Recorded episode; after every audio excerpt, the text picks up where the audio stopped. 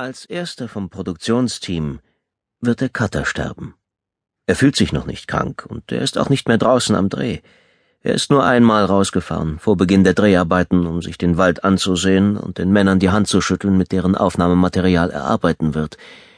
Symptomlose Übertragung. Er ist jetzt seit über einer Woche wieder zurück, sitzt allein im Schneideraum und fühlt sich kerngesund. Auf seinem T-Shirt steht Kein Genie ohne Koffein.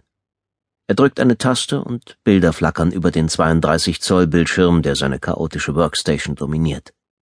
Der Vorspann. Eine kurze Einblendung von dichtem Laub, Eiche und Ahorn, unmittelbar gefolgt von dem Bild einer Frau, die ihren Teint in der Bewerbung durchaus zutreffend als Cappuccino-Farben bezeichnet hat. Sie hat dunkle Augen und große Brüste, die kaum in ihr oranges Sporttop passen.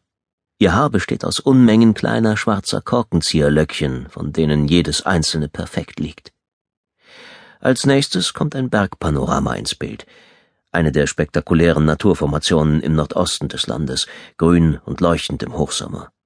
Dann ein Kaninchen, fluchtbereit, und ein junger Mann, der durch ein Feld humpelt.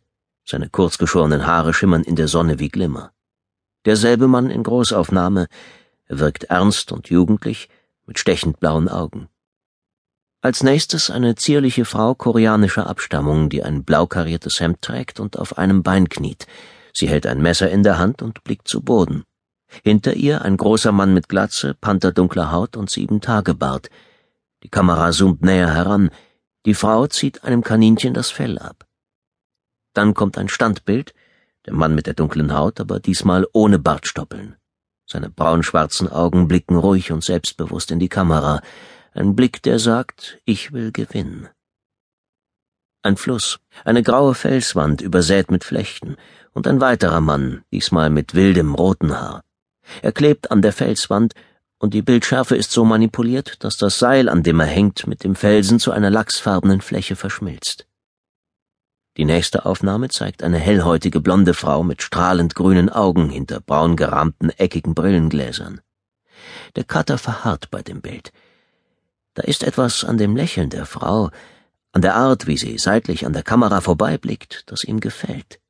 Sie wirkt authentischer als die anderen, aber vielleicht kann sie sich bloß besser verstellen.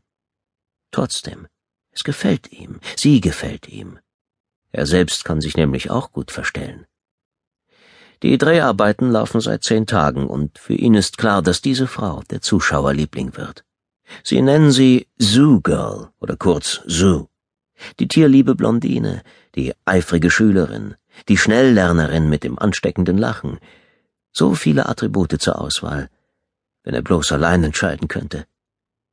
Die Tür des Schneideraums geht auf und ein großer Mann kommt hereingestiefelt. Der Cutter erstarrt in seinem Sessel, als der leitende Produzent ihm über die Schulter schaut. Wo haben wir so jetzt? fragt der Produzent. Nach Tracker, sagt der Cutter. Vor Rancher. Der Produzent nickt nachdenklich und tritt einen Schritt zurück. Er trägt ein frisches blaues Hemd, eine gepunktete gelbe Krawatte und Jeans. Was macht der gute Air Force? Hast du die Fahne reingeschnitten? fragt er. Der Cutter dreht sich mit seinem Sessel um. Vor dem Licht des Computermonitors schimmert sein dunkles Haar wie ein stachliger Glorienschein. War das dein Ernst? fragt er. Ja, sicher, sagt der Produzent. Und wen hast du als letzten? Immer noch Schreiner Girl, aber die kannst du jetzt nicht ans Ende setzen.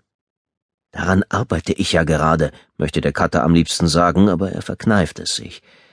Er hat die Neugestaltung des Vorspanns seit gestern vor sich hergeschoben, und er muss das Wochenfinale noch fertig machen.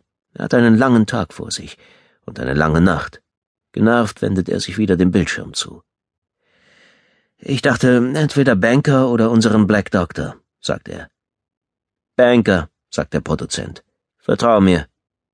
Er zögert, fragt dann, Hast du das Material von gestern gesehen? Drei Episoden die Woche ohne nennenswerte Vorlaufzeit. Sie könnten genauso gut live senden. Das ist nicht durchzuhalten, denkt der Cutter. Bloß die erste halbe Stunde. Der Produzent lacht. Im Schein des Monitors schimmern seine ebenmäßigen Zähne gelb. Wir hatten eine Spitzenszene, sagt er. Die Kellnerin, Sue und, ähm, er schnippt mit den Fingern, um seiner Erinnerung auf die Sprünge zu helfen. Äh, Rancher. Die werden nicht rechtzeitig fertig und die Kellnerin kriegt einen Rappel, als sie die, er malt Gänsefüßchen in die Luft, leicht